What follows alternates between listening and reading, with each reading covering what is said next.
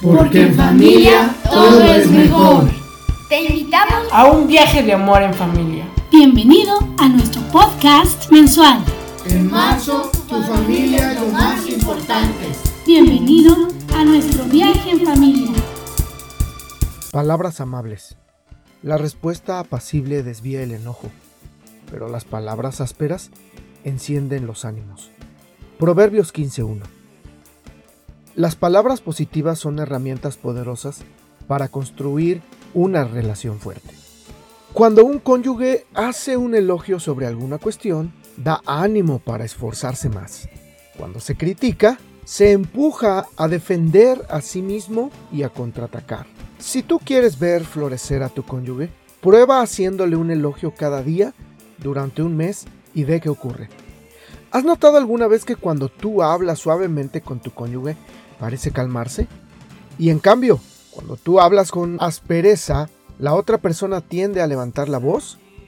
Influenciamos al otro no solo por lo que decimos, sino por la manera en que lo hacemos. Gritar es un comportamiento aprendido y se puede desaprender. No necesitamos tratarnos a gritos.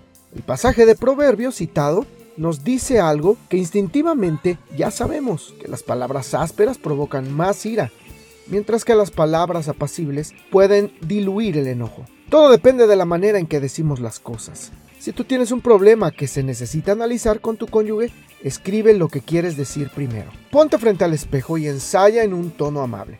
Luego pídele a Dios que te ayude a usar el mismo tono de voz cuando hables con tu pareja. Quizá no te salga perfecta la primera vez, pero aprenderás a decir la verdad con amor y con mucha amabilidad. Oremos. Señor, quiero darle el apoyo a mi cónyuge por medio de lo que le digo, así como por la manera en que lo digo. Por favor, ayúdame a recordar que la amabilidad siempre logra más que la crítica. Ayúdame a evitar gritarle a mi cónyuge. Por favor, muéstrame la manera de hablar con bondad y humildad. En el nombre de Jesús. Amén. Esta reflexión ha sido tomada y adaptada de los lenguajes del amor por Gary Chapman. Te invitamos a visitar todas las redes sociales de Casa de Adoración. Tu corazón es la casa de adoración.